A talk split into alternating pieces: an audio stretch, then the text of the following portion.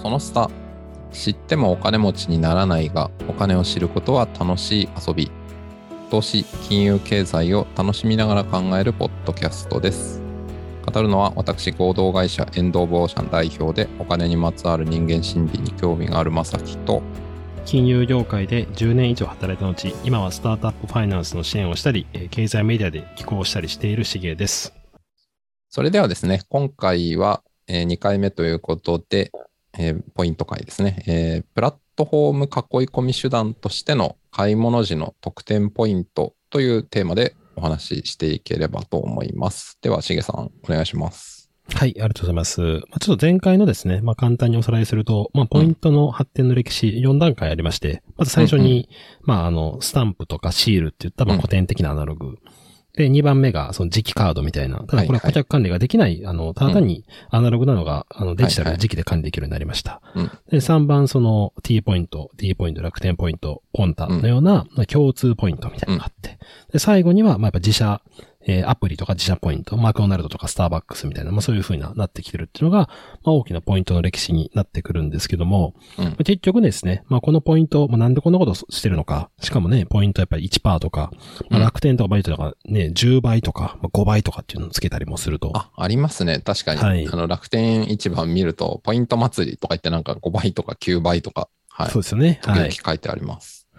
で、あのー、まあ、究極、一言で言うと、やっぱりその、LTV、ライフタイムバリュー、障害顧客価値を高めるっていうのが、まあ大きいんですけども、もう一歩踏み込むと、まあいわゆる、プラットフォームにおける囲い込み戦略ですね。うんうん、まあちょっとこれを、あの、別の経済学の用語ではロックインっていうふうに言うんですけども、ロックイン。はい。企業としては顧客をロックインさせたいっていうやっぱり願望があるわけなんですね。うーん、なるほど。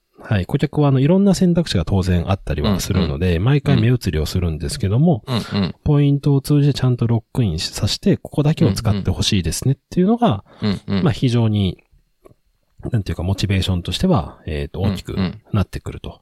いうことですね。なので、例えばですけど、あの、まあ、私の場合ですね、えー、っと、まあ、近所にイオン系のスーパーがありまして、はい、はい、はい、えー、当初は、あの、はい、ほ何にもしなかったんですよ。はいはい。でも、まあ、明らかにイオン行くスーパー自分でも多いのがわかるし、一番近いからですね。ああ、まあそうですね。はい。で、毎回ポイントカード出すのがめんどくさかったんですけど、はいはい。これも、毎回割引こんだけポイントついて、なんか、5が、なんか10日、15日、25日はポイント倍とかなんかそんな感じなんですよ。確かイオンって。はいはいはいはい。これも、年間消費量を考えると、これで1%つくと結構でかいなっていうふうに思って、確かに。僕あの、イオンの、もうクレジットカードまで作りましたね。はい、はい。いや、でもそうですよね。まあ、例えばわかんないですけど、そのしげさんのご家庭が、まあ家族4人で1日にちょっとわかんない、はい、自炊する食費がちょっとよくわかんないな。まあまあ3000円とか仮に仮定して、年間3、まあ仮にじゃあ300日みたいなことすると、3000×300 で90万円とか、買い物してることになりますかね。そうですね。そうすると、1%とかつけば、まあ1万円ぐらいとかなりますもんね。はい、そうですね。それだからまあ、かなり大きいですので、うん、で、まあ当然なんか消費者心理としてはですけど、あんまり囲い込まれたくないっていうところはあると思うんですね。なるべくロックインされずに、まあいろんなところを使える状態にしたいなと。で当然それは企業も分かってるんで、まあロックイン、なるべくされないように、あの、自然とロックインさせるみたいなことをするんですけども、まあそれのおそらく、まああの一番ビジネスとして有名なのは楽天とかは、非常にロックインがお上手で、お上手。楽天、まあ、楽天経済圏ということ自体がもう2005、6年から言われてるんですね。もうそんな20年ぐらい前から楽天経済圏っていう言葉あるんですね。あそうなんですよ。えー、で、あの、当時、あの、僕あの、楽天の IR 戦記かなんかそういう本読んだんですけど、書いてたのが、はいはいエコシステムっていうのがまあ、もともと2000年ぐらいから英語であったんですけども、それと、楽天エコシステムだと楽天生態系になってしまって、はい。なんかその生物的なイメージが結構強くなってしまうと。はい。でもそうではなくて、あの、経済圏っていう、やっぱその、循環するんです、経済でっていうとこで、楽天経済圏っていう名前を、まあ、つけたっていうふうに言ってるので、まあ、あの、すごく楽天生態系よりも楽天経済圏の方がなんかイメージとしては。いや、まあ、うまい、うまい言葉だし、あの、はいね、的を置いた感じがしますよね。そうですよね。で、実際、あの、逆にですけど、もうロックインされるならば思いっきりされた方が、実は消費者は得が多いんですよね。なるほど。まあ、すごくわわかりやすい例で楽天で言うと、うん普段の買い物は、えっ、と、EC やるときに、楽天が多いですっていうならば、うん。ちょいちょい Amazon とか扱わずに、もう全部楽天で買いましょうと。はいはいはい。で、えー決済も楽天カードを使って、はいはいはいはい。楽天でカードを使いますと。はいははいい。本買うときも当然楽天ブックス、Amazon の楽天ブックスで買います。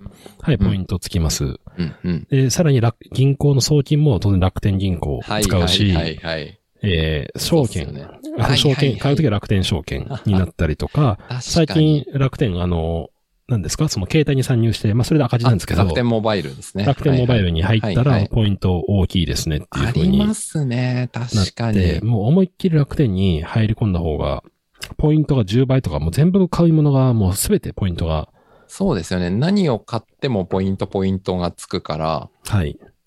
結構すごいことになりますよね。多分その楽天経済圏にフル、フルコミットっていうか、フルコミットしたら、そこに全力ロックイン。されに行ってる人のポイントアプリとか見たらすごい額になってそうですね。そうですね。で、ほとんどの、だから買い物が多分そういう風になるし、なるべうく決済もクレカ決済すると、ほっといたらね、人によっては毎月10万、20万ぐらい、もうあらゆる決済を楽天カードでやりますと当然ポイントがついてくるしありま。すよね。いやいや、でもいますいます。僕の友達にも、あの、いや、私楽天派だからって言って全部楽天の人いて、はいな。んかその、こういうのいい、いいよとか言って、なんか Amazon のリンク送っても楽天で買ってるみたいな人いますもん、普通に。そうですよね。だから、そうそうあの、で、最近、ちょっとまだ、あの、最近確か、まあ、ちょっと表現あるんですけど、解約というか、あの、うんうん。ポイント変更したんで、まあ、ちょっといろいろそれで論争は起きてるんですけどね、楽天に対して。ああの、とポ、ポイントの規約？な、何があポイントの規約約とか、あの、携帯のところ確かなんか無料かなんかっていうのを結構変えたんですね、ポイントの仕組みとか含めて。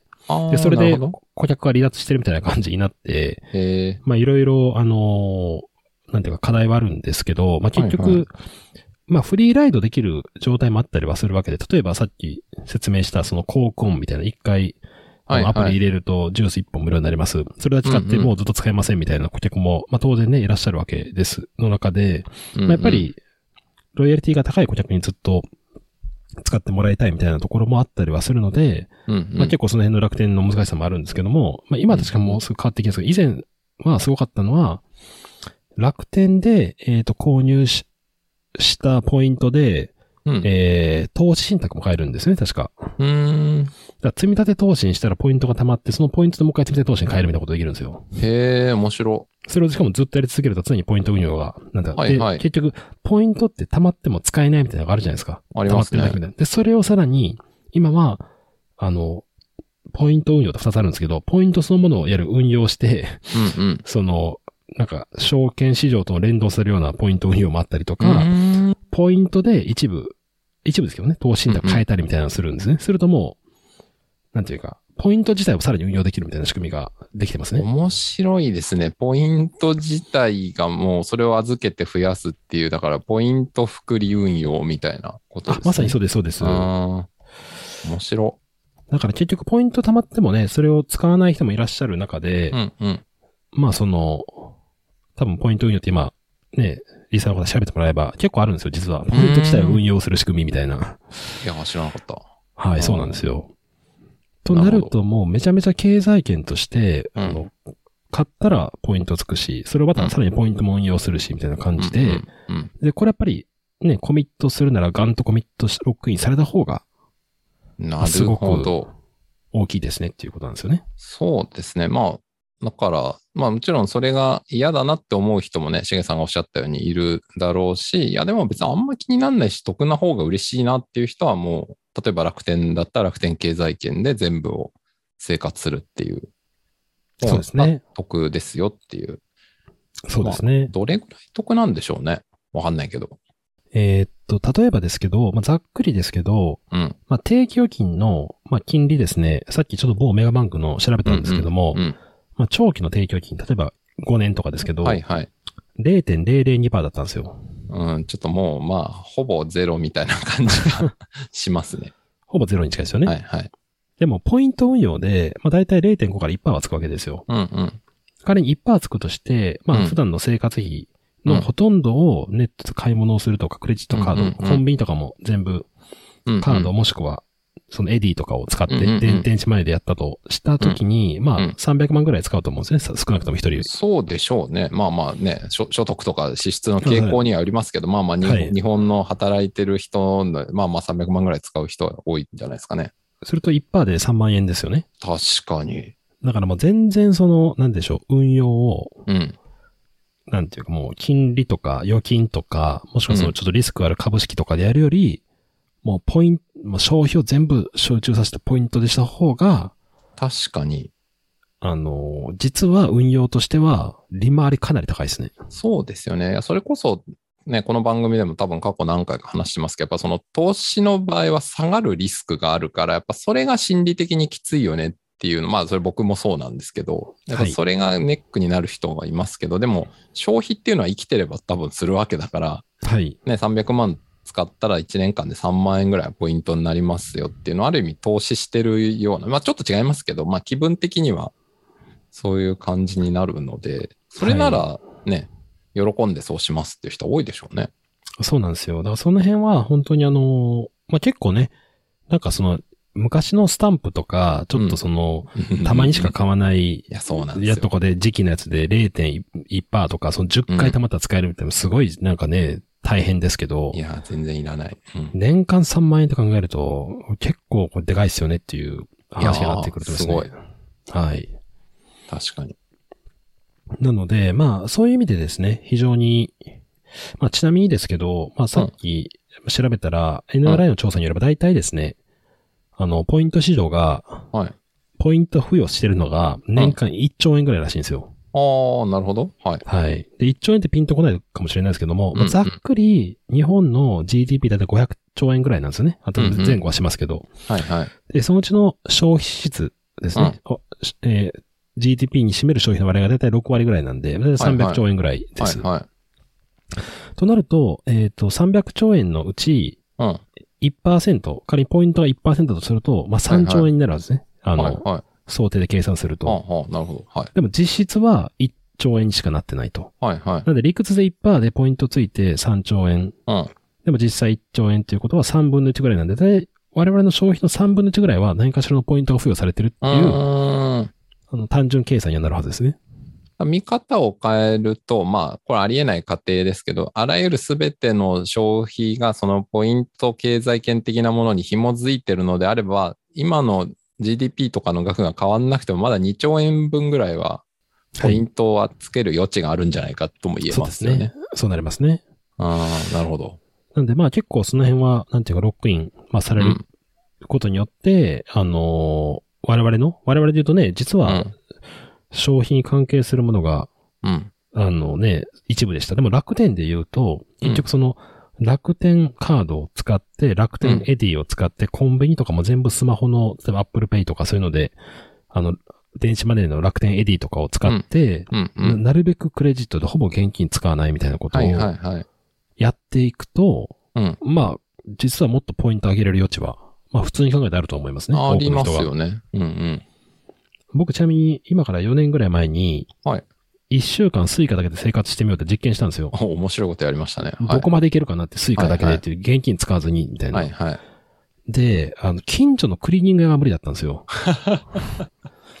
で、当時まあ銀行員でしたから、スーツのクリーニング行く必要があるんですけど、まあ、そこだけは無理だったんです。ただそれ4年前なんで、今だとうん。間違いなくペイペイ結構入ってるんで、クリーニング、街のクリーニング屋のペイペイとかは。確かに。まあ、それがあの、スイカっていうことじゃなくて、現金使わずに、はい。あの、スマホ並びタッチ決済のみみたいな仕組みだったら多分いけるでしょうね。今そうですね全然すべて。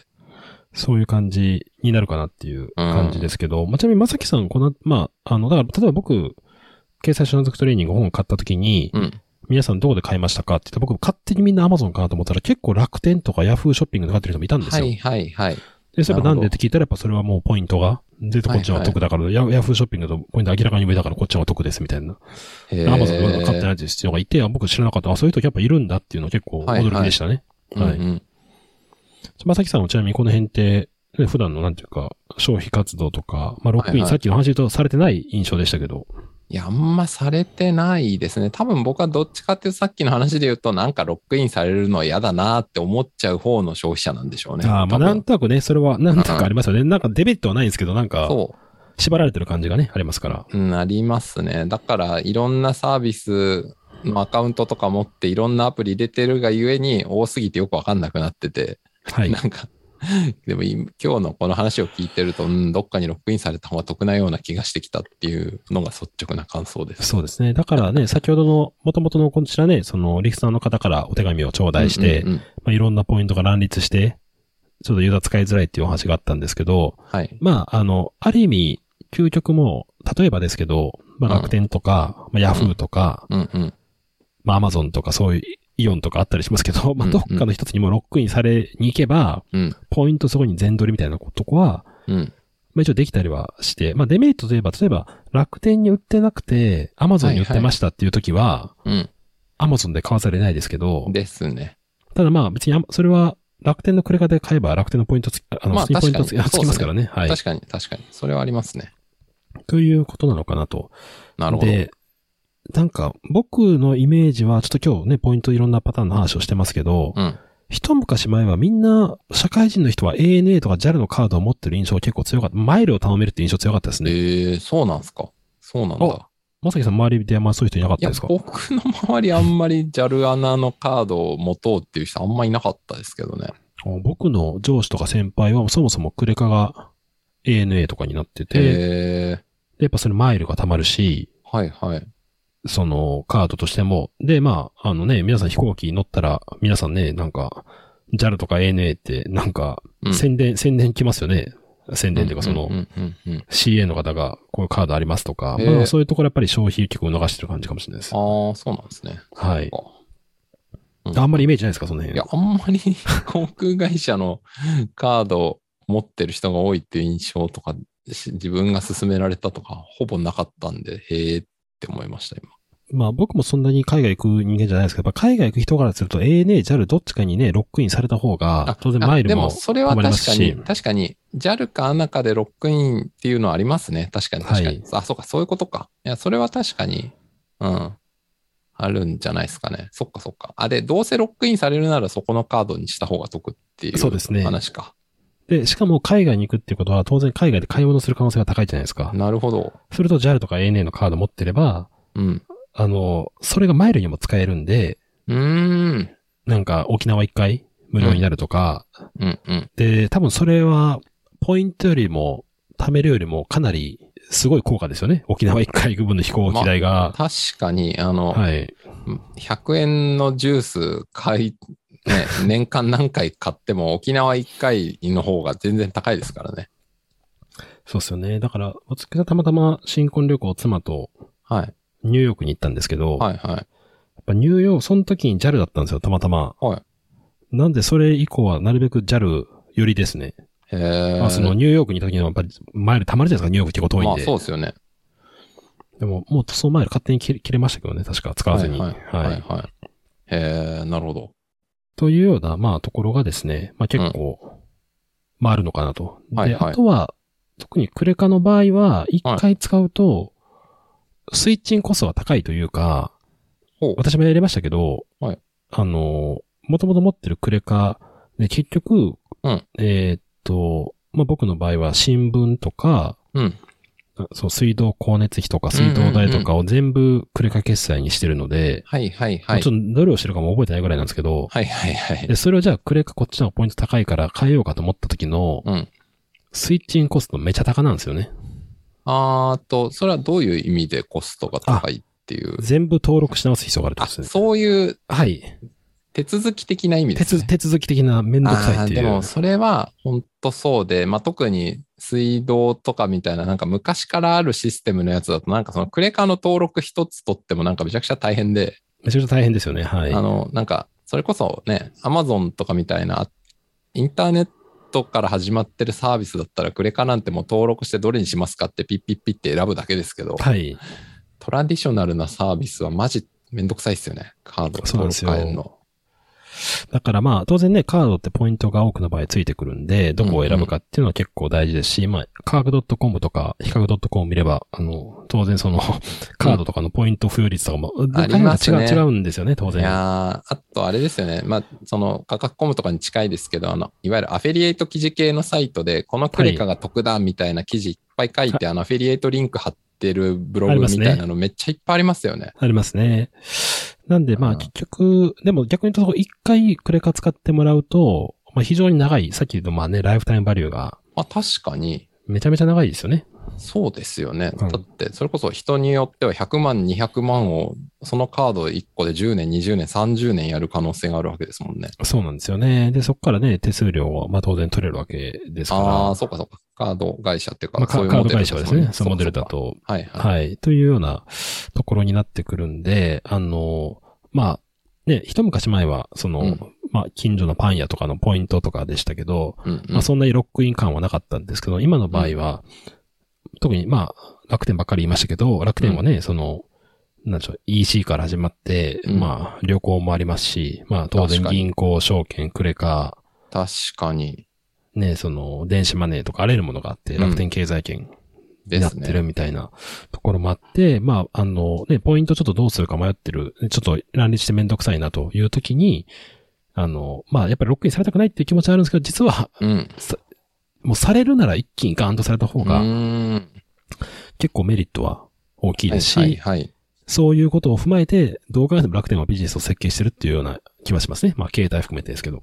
はい。そうですよね。だからまあ、それこそ楽天モバイルとか、崎重さんからもありましたけど、楽天モバイルが別に赤字だとしても、他にいろんなサービス持ってて、その経済圏に長期的に囲い込むっていう観点であれば、そのモバイル事業が短期的に赤字でも構わないっていう選択が取れるわけですもんね。経営として。そうですね。で、まあ逆に言うとドコモとかは、まあその携帯っていうもうずっと使ってもらえるっていうところからポイントに入って、そこからさらに横展開してポイント、まあね、もう4な大共通ポイントまで行ったぐらいになってますから、D ポイントが。確かにそうですね。言われてみれば。はい。はいはい。なるほど。はい。ということで、まあね、今回第2回目っていうのは、そのプラットフォームの囲い込みの手段としての、まあポイントという、まあそういったお話でしたね。はい。はい。なるほど。はい。じゃあ、そんなところで、はい。第2回目は終わろうと思います。では、ありがとうございました。ありがとうございました。